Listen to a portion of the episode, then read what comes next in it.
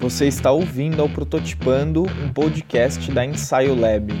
Meu nome é Pedro Piovan, eu sou fundador da Ensaio e por aqui a gente vai receber quinzenalmente diversas pessoas que são amigas da inquietude para a gente navegar e explorar juntos a essência da inovação e do design. Então fica à vontade para ouvir esse podcast e vamos junto nessa. Olá pessoal, bom dia, boa tarde, boa noite. Seja muito bem-vindo a mais um episódio do Prototipando, agora na segunda temporada.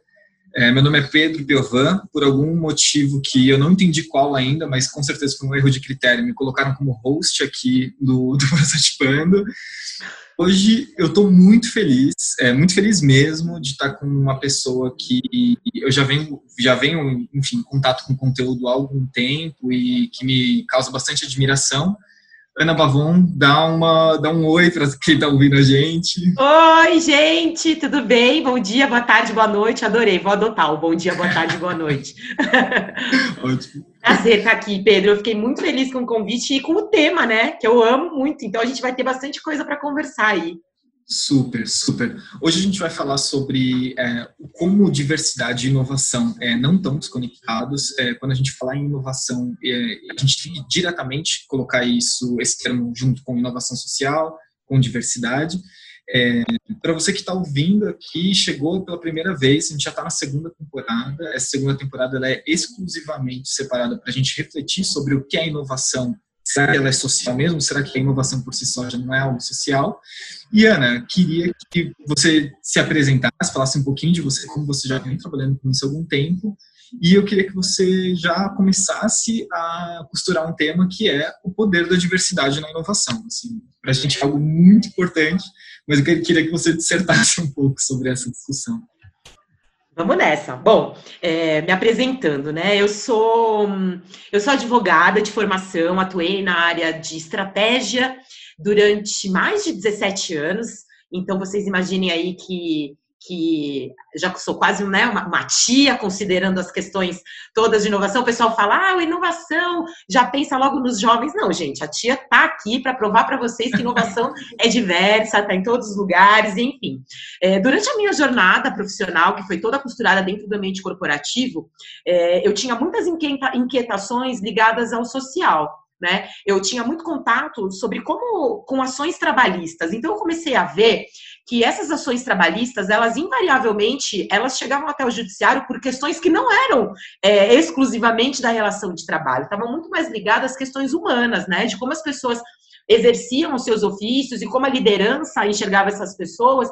Então, muito do que eu percebi foram que as ações elas estavam acontecendo por questões meramente humanas, que a gente não conseguia conversar, que a gente não conseguia chegar em determinada em, em consensos na prestação de serviço, no que a gente entendia por liderança, então acabava que as relações é, eram impactadas e desaguavam em ações judiciais. Então eu pensei, como é que a gente pode atuar antes disso? Né? Eu sou, como estrategista, eu trabalhava muito mais na questão de negociações trabalhistas, o que, que é bom para cada uma dessas pessoas. Então, eu comecei a olhar para trás, né? Comecei a, a, entender como é que essas relações se estabeleciam e percebi que elas eram muito desiguais e que, na verdade, o ambiente de negócios, é, o ambiente corporativo, principalmente, ele reproduz muitas desigualdades sociais que a gente enfrenta como sociedade, né? E isso estava impactando na, na estrutura organizacional. E foi quando eu faço essa pivotagem de carreira aí já com 37 anos, quase 37 anos, e começo a atuar na mitigação desses efeitos, na prevenção disso. Então, eu trabalho hoje como consultora em estratégias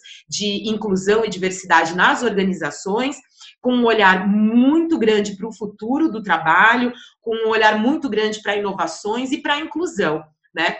E aí é o gancho que você pede, né, Pedro? Por que é que a gente tem que falar disso? Porque nós estamos fazendo uma travessia de modelo social nesse momento. A gente está entrando numa nova, num novo contexto, um contexto que a gente não conhece e que eu já venho falando dele desde 2017, que a gente está fazendo uma transição de paradigma. Nós vivemos um paradigma dominante, que ele é basicamente de hierarquia, né? Coloca as pessoas, as relações e as estruturas de forma muito hierarquizada. Então, esse paradigma, ele estava dando lugar, ele já estava dando lugar a um paradigma novo, emergente, muito empurrado pelas novas gerações que querem novas estruturas de trabalho, que querem novas estruturas de relação, eles querem, é, principalmente com os millennials, né? Eles vieram é, redefinindo o consumo, redefinindo os serviços, e isso tomou uma proporção muito gigantesca na medida em que essa geração começou a consumir e atuar dentro do, das organizações. Então, esse paradigma ele vinha fazendo já essa transição para um novo modelo de sociedade de forma muito tímida, e aí veio essa situação atual, pandêmica, eu falo essa situação pandêmica, que nos fez olhar para todos esses valores dos novos paradigmas e incorporá-los imediatamente na nossa vida. Então, a gente precisou trabalhar é, o smart working, que é essa flexibilidade no trabalho de uma maneira urgente. Então, você imagina essas empresas mais engessadas que viviam muito enraizadamente o paradigma antigo, o que elas tiveram que correr para viver é, essa realidade que a gente já tem trabalhado aí há tanto tempo né, quando a gente fala de inovação e de futuro do trabalho. A gente fala de relações mais holísticas, a gente fala de relações mais horizontais, de relações mais empáticas, mais centrada nas pessoas. Então, todo mundo teve que correr para implementar isso a toque de caixa, né? E, e, e tiveram que enfrentar muitos desafios. Então, quando eu falo de diversidade e inclusão, eu falo de empresas que estão ouvindo as pessoas, entendendo as necessidades das pessoas, atuando a partir daí e, consequentemente, vivendo essa realidade agora de uma maneira menos é, atribulada do que as empresas que nunca olharam para isso. Então, a diversidade é importante na medida em que ela traz perspectivas ricas e plurais para um contexto em que a gente vivia de maneira muito engessada e ali cheia de modelos, aquele modelo top-down e tudo mais. Então, a diversidade e a inclusão elas são importantes na medida em que ela traz novos agentes e narrativas para solucionar problemas antigos. Você usou uma palavra agora que eu adoro, que são agentes e narrativas. Eu acho isso muito interessante. E eu Sim você falasse um pouquinho, Ana. Assim, eu já tô com várias coisas na minha cabeça, mas vamos lá. a gente, é... Pedro, a gente tem uma pauta para seguir. A gente vai, a gente não tem problema se a gente pular essa pauta, né? Bom, eu já pulei, Ana. Não sei se você. Ah, então vamos embora.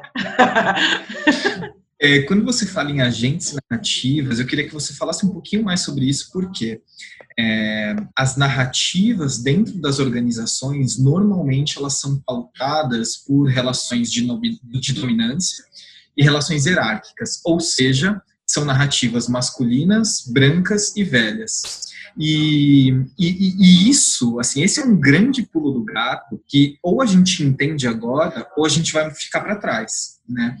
Então, enfim, é, joguei aqui um tema para a gente conversar. Queria que vocês falassem um pouquinho mais o que, que são essas narrativas, quem são esses agentes.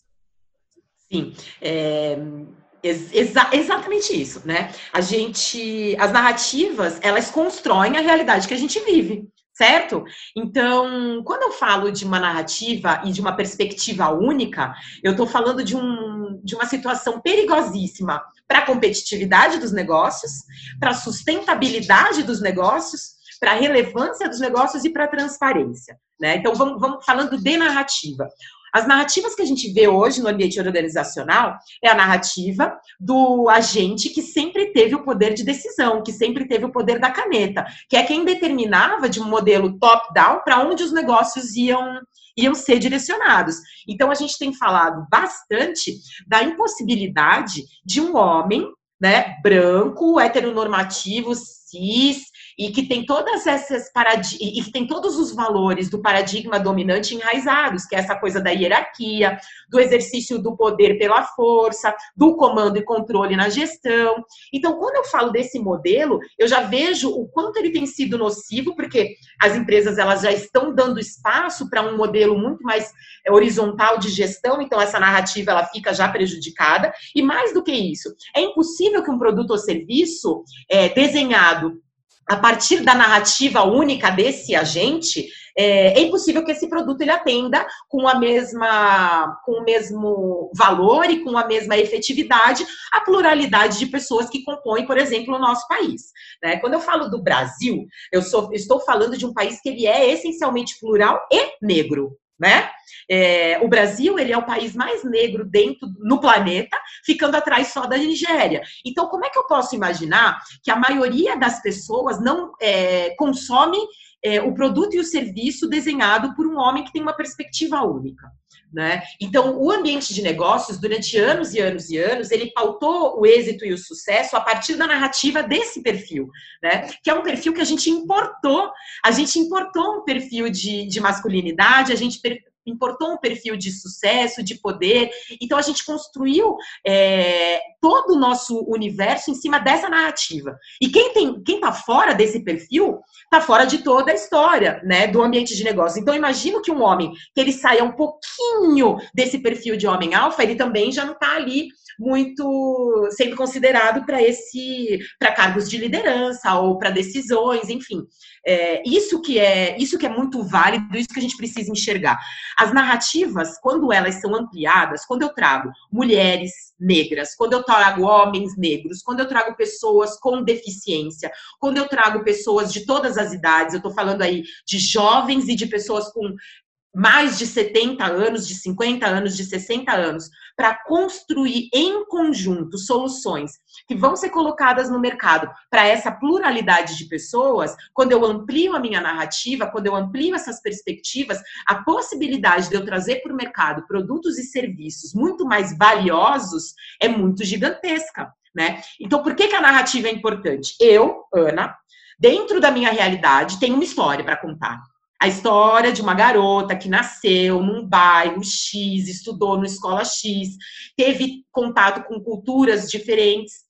E eu trago a narrativa do Pedro, um jovem que nasceu em determinado lugar, que conviveu com determinado tipo de pessoa. Cada um de nós contamos uma história de vida diferente.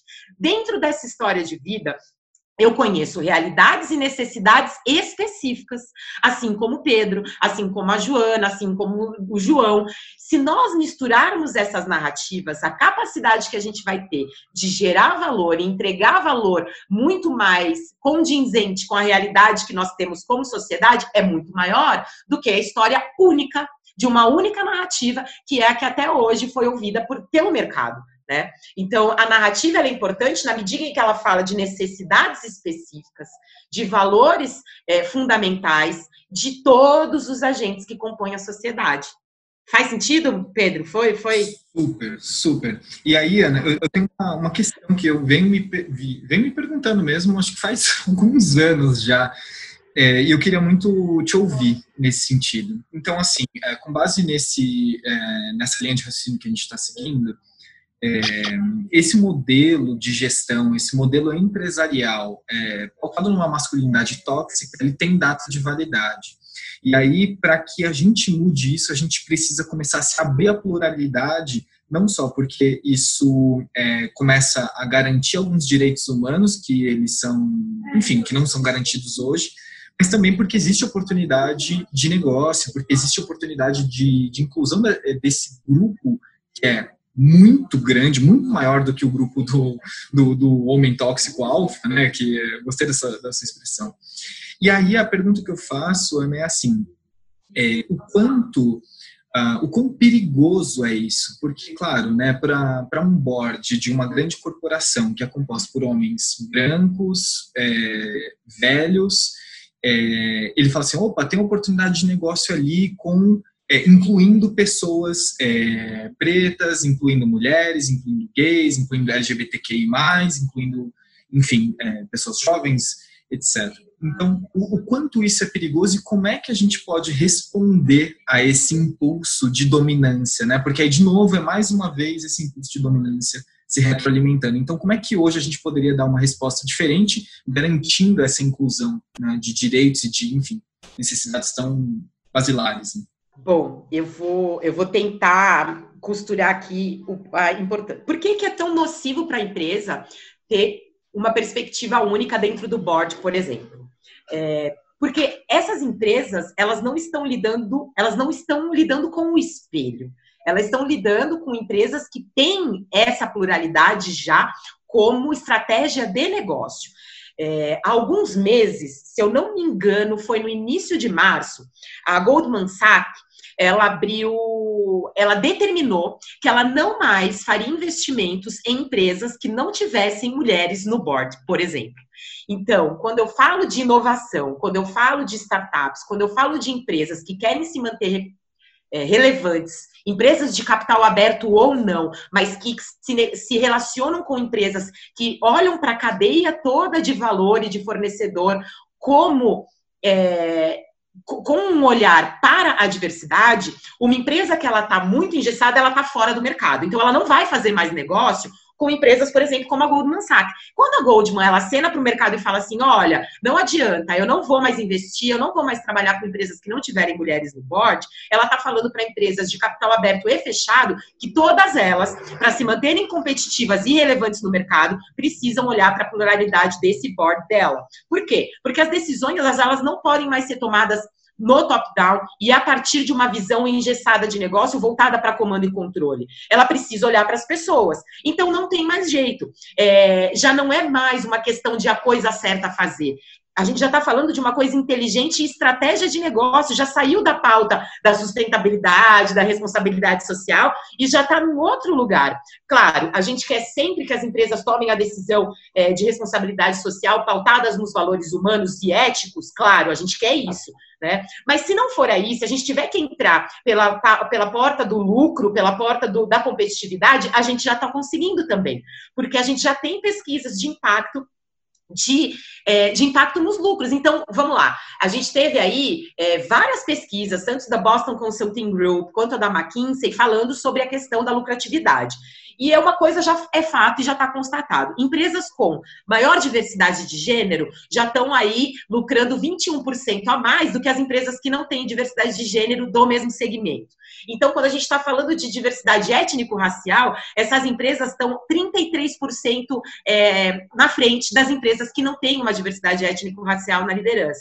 Então, a gente já está falando aí de competitividade, a gente já está falando de relevância dentro do mercado de capital aberto, quando elas têm capital capital aberto, e das startups e das empresas mais jovenzinhas que estão querendo inovar, trazendo, é, buscando investimento do mercado, também não vão ter se elas não se pautarem por esses novos valores, que são valores da diversidade. É, uma outra coisa que você falou aqui que eu anotei é, sobre como a gente faz para ressignificar e para mudar esse perfil de liderança. É, a conscientização, obviamente, a educação são necessárias.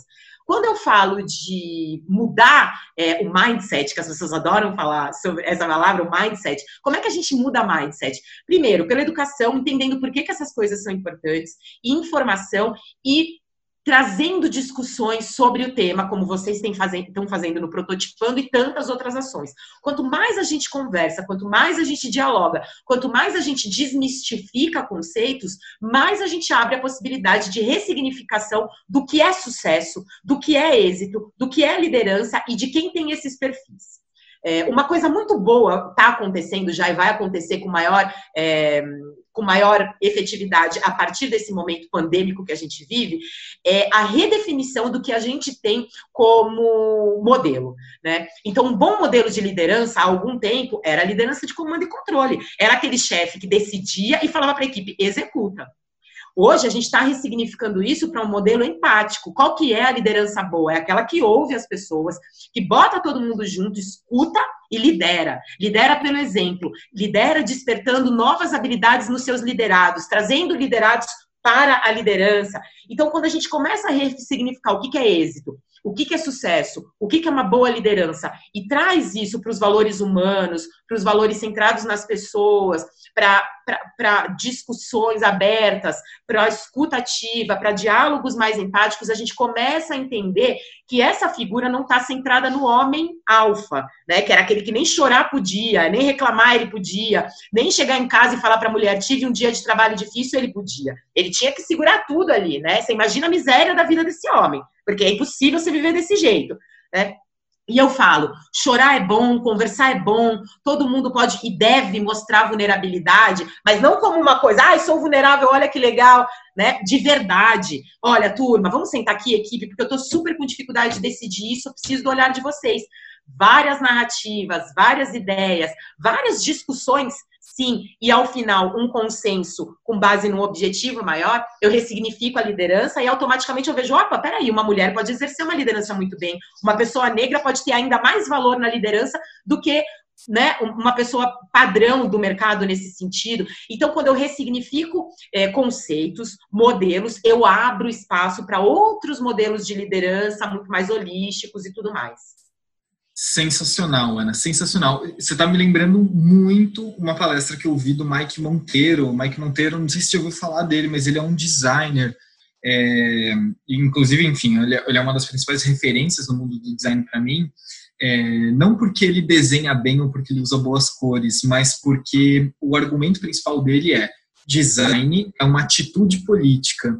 E design como sendo algo assim simples, né? Projetar algo, criar algo, conceber uma forma e um significado é uma atitude política.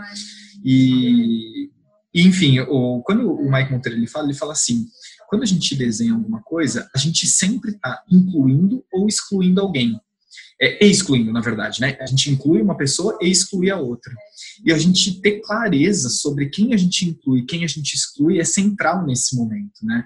Porque aí é, você fica com uma opção muito clara, assim, é, ou eu vou, eu vou ser uma pessoa retrógrada, ou eu vou ser uma pessoa que pensa para frente, né? Aí não tem mais, assim, uma dúvida sobre isso, né? Não sei se você concorda comigo. Total, total, totalmente. Concordo totalmente com você e com o Mike também. É, eu já vou procurar isso, porque eu, eu não conheço, é, conversa que eu não conheço, mas já quero entender, porque faz todo sentido o que ele está pensando. Tudo que nós fazemos, qualquer coisa que a gente coloca no mundo, qualquer coisa, ela inclui ou exclui alguém né? É, é, uma escolha que nós temos. É exatamente isso. É, é uma escolha. Não tem outro nome. É, nós não somos excludentes por acaso e também não somos inclusivos sem querer. A gente precisa aprender a se fazer as perguntas certas. Né? Eu falo muito que a gente tem muitas certezas quando a gente fala principalmente de criação de produtos, criação de serviços. A gente tem muita certeza da dor do mercado que a gente quer resolver. Mas olha só, a gente está resolvendo uma dor do mercado. Parece uma coisa hipotética. Quem compõe o mercado? São pessoas. Quem são essas pessoas? Então, a dor de quem que eu estou resolvendo? Né? É, quando a gente fala de inovação, principalmente quando eu estou falando de inovação voltada para a diversidade, eu, eu tenho eu, eu, sou muito ligada nas áreas de filosofia, né? Então eu acabo partindo sempre do princípio dessas questões. E tem um filósofo muito genial e pessimista que se chama Arthur Schopenhauer. Eu não indico tudo dele para todo mundo ler, porque é pesado, mas algumas coisas são muito importantes. E é ele que me faz é, trazer uma frase muito legal sobre inovação. É, pensar o que ninguém nunca pensou sobre algo que todo mundo vê. Né? Se a gente manter, se a gente mantiver isso na nossa cabeça, poxa vida, a gente vai conseguir inovar em tantas áreas diferentes. E aí eu trago um exemplo muito legal que aconteceu há pouco, justamente por conta do período que nós vivemos. É, a gente está incentivando todo mundo a usar máscara, né? A gente precisa usar máscara. A máscara hoje é tão importante quanto uma vacina que nós não temos. Beleza, ela tem de todo mundo? Ah, Ana, todo mundo. Todo mundo usa máscara, né? A gente consegue com máscara se comunicar, viver e ter o um mínimo de normalidade baseado naquele normal que nós conhecíamos. Tá bom. E as pessoas surdas? Elas conseguem ler os lábios de quem tá de máscara? Não. Eis que uma mulher desenvolveu uma máscara com uma parte transparente para que as pessoas pudessem ver. Então, olha lá, ela pensou o que ninguém pensou sobre algo que todo mundo vê o tempo inteiro. Né? Então, essa é a importância das perguntas certas e da amplificação das nossas perspectivas a partir da escuta de narrativas diferentes das nossas né? Então, pô, uma pessoa surda vai falar: caramba, tá, eu tô de máscara, mas eu não consigo me comunicar agora, porque eu preciso ler os lábios, eu preciso dos meus lábios para poder é, fazer o suporte das, da comunicação em Libras. Então, quando a gente pensa assim, Pedro, imagina o tanto de coisa que a gente está olhando o tempo inteiro e a gente ainda não pensou algo que ninguém pensou. Então, se a gente mantiver o nosso olhar atento para isso, e se fizer essas perguntas e tiver coragem de desafiar os nossos próprios modelos, poxa vida, a inovação ela vai ser é, natural, ela vai ser orgânica, ela vai acontecer o tempo inteiro, né? Exato, exato. E, e, Ana, me, me fala uma coisa. A gente é, a gente está falando sobre a, a importância, na verdade, é básico a gente partir da diversidade para que a gente inove. E aí, quando a gente entra no campo da inovação, é, ainda existe uma discussão muito meritocrática sobre inovação. E assim, o, qual que é? E aí eu sei que a gente fala muito sobre isso, né? Mas qual que é a miopia que existe nesse olhar meritocrático, né? Porque ah, só tem resultado quem merece, tá? Mas não sei, falta algo, né? Assim, assim me parece muito freio de burro, assim mesmo, né? Uma visão muito... adorei, Fre... adorei, adorei, adorei. Parece freio de burro, Pedro. Então, assim, queria que você falasse um pouquinho sobre a falha que existe no conceito meritocrático para a gente falar sobre inovação pautada em diversidade. É, é, é, é acho que esse é, um, é uma das pedras fundantes de toda a exclusão, sabe? A gente acreditar na meritocracia, né? Esse discurso meritocrático ele é vendido para a gente em todos os lugares, na TV, no jornal, em todo lugar, na conversa na universidade, para quem está na universidade, quem sai, enfim. Mas a gente só tem o discurso meritocrático porque nós não temos consciência social, a gente não tem educação e letramento social para compreender a nossa estrutura de sociedade, né? qual é o modelo social que nós estamos estabelecidos. Então, quando a gente começa a aprofundar um pouquinho a discussão sobre meritocracia e começa a entender o ponto de partida de cada um de nós, a gente percebe que a meritocracia ela é uma falácia, né? porque as premissas sobre as quais ela está estabelecida são todas inválidas. Né? Então, o que é meritocracia? Ela afirma que todos nós temos as mesmas oportunidades de chegar a qualquer lugar que a gente desejar. Tá bom, beleza. Mas será que de fato nós partimos do mesmo ponto? Então, se o ponto de partida ele não é o mesmo, é impossível que a gente fale de, fale de meritocracia. Então, por que, que a gente precisa discutir os pontos de partida? Porque, por exemplo, uma pessoa que nasceu numa família de classe média que tem acesso e recursos a uma boa educação básica, hoje, né, na, na a educação boa, de qualidade, ela está na esfera privada, não tem jeito. Infelizmente, a educação pública, ela foi sucateada durante muitos e muitos anos, até a gente chegar na realidade que a gente está hoje. Então, a gente não pode comparar uma pessoa que estudou a vida inteira numa escola privada e teve acesso às universidades públicas porque ela teve um ensino de base maravilhoso, com uma pessoa que estudou numa escola pública com os parcos recursos que muitas vezes tem e depois ela teve que, que, que competir em pé de igualdade né, com uma pessoa que estudou a vida inteira numa escola privada. Então, não, a gente não está partindo do mesmo lugar. Eu não posso falar que uma, uma, uma pessoa que vive em Paraisópolis, é, em situações de vulnerabilidade social, tem a mesma educação de uma pessoa que vive num bairro como Alto de Pinheiros, por exemplo. Né? É, uma pessoa que entra numa empresa pela porta do estágio, porque o pai é o dono da organização, não entra pela mesma porta do que o filho do motorista que está batalhando no estágio enquanto também trabalha de madrugada para poder chegar no mesmo lugar. Então, assim, nós não partimos do mesmo lugar as oportunidades elas não se dão da mesma forma no ponto de partida. Então, obviamente, que a linha de chegada ela jamais vai ser a mesma. Ela, é, a gente não tem as mesmas oportunidades. Então, a meritocracia ela pode funcionar muito bem em países que não têm o abismo social e desigual que nós temos. Né? O Brasil, ele é um país de desigualdades profundas.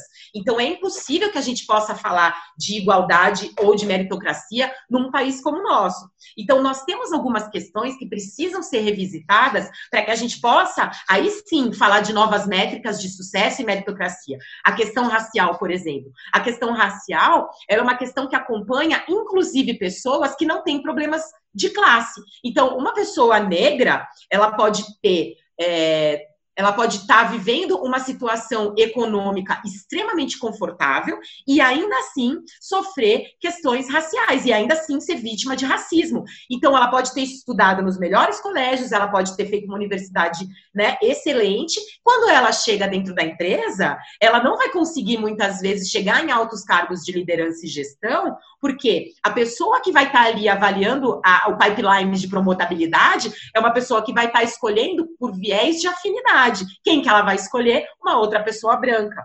Né? Porque a gente vive conduzido pelos nossos vieses inconscientes e são eles que nos dominam na escolha. Então a meritocracia ela é falaciosa de várias formas, mas uma mais clara é que a gente pode perceber e que a gente pode se perguntar sempre quando a gente estiver caindo na caindo na, no erro de fazer o discurso meritocrático é: nós partimos do mesmo ponto? As pessoas elas têm a mesma oportunidade de saída? Não, elas não têm. Então peraí, eu não posso falar de meritocracia. Né? A meritocracia é um discurso confortável para quem não quer desafiar muito aí os seus próprios privilégios, as suas próprias vantagens sociais. E aí, quando eu falo de privilégio e vantagem social, eu não estou falando que as pessoas levam vida fácil. Né? Eu estou dizendo que questões como cor da pele, gênero, classe social não foram, é, não dificultaram ainda mais a vida dessas pessoas. Né? Então, se você tira da frente todos esses obstáculos, aí sim a gente pode começar a conversar sobre oportunidades iguais. Total, total. E assim, eu, eu fico me. me, me é, tem uma pergunta que marca na minha cabeça sempre que é, é, vamos começar a falar, assim, vamos falar sério, né? Vamos falar sobre as coisas que realmente importam, porque assim. Falar sobre as coisas que realmente importam. A gente evita conversas complexas porque a gente não quer falar do que importa, né? A gente quer dourar a pílula. É. Exato, exato. Então, assim, eu, é, a, o que você está falando está me lembrando muito um livro que eu estou lendo, que é esse Economia Donut, da Kate Rainforth ela. Ah, que bacana! É muito legal, assim, enfim, eu tô, tô pirando nisso, porque, enfim, modelos de economia circular eu já tenho entrado em contato há algum tempo, e realmente acredito que o futuro, eu acho que é, é o progresso a qualquer, a qualquer custo. É uma falácia, enfim, é, é por essência da palavra. Não se sustenta. Imagina, imagine assim, a, a, gente precisa realmente entender o que é economia, né? E aí, a Kate, ela fala um negócio, a Kate, né, como se fosse amigo dela, mas enfim, ela falou eu também trato eu também trato assim. Eu, eu, eu, tenho um clube né? Um clube de mentores. A maioria já morreu né? Infelizmente. Sim, sim. então eles morreram meus mentores mas eu continuo lendo eles enfim. Sim sim viram amigos né? Exato. Ela, ela fala um negócio muito interessante. Ela fala assim: a, a etimologia da palavra economia é a arte de cuidar dos recursos naturais. E aí, assim, né, o que. Desculpa, mas o que a gente faz hoje, na verdade, é o contrário disso, né? A barbárie com os recursos naturais, né? Exato. É, então, assim. Olha aí a gente colhendo o resultado. Exato, exato. É isso, né? Assim, é, a, a, questão, acho que agora, eu não sei se você concorda comigo, mas assim, a, esse modelo que a gente honra, né, ao passado, é um modelo que tem data de validade. Assim, isso já está dado, né? Sim. É, e agora, assim, uh, não existe a comida nova que a gente vai comer. A gente vai precisar criar ela, né? Na verdade, assim, a gente pode beber muito da, de uma força ancestral que já leva a gente a criar essa, essa comida nova, né? O que vai nutrir a gente agora. Sim. Com certeza não vai ser o mesmo modelo fálico que a gente tinha anteriormente, né? Não, de maneira nenhuma. Não, não vai, não tem como, não tem espaço mais, né, para ele. Exato, exato. Ana, é, uma última pergunta, essa é uma pergunta mais simples. Eu, sei que tem várias perguntas, na verdade, né? mas agora é uma pergunta mais fácil para a gente começar a baixar o nosso trem de pouso aqui. É, Ana, o que, que, é a vida? O que, que é a vida? O que, que, é a vida? O que, que, é a vida? Você achou fácil essa pergunta?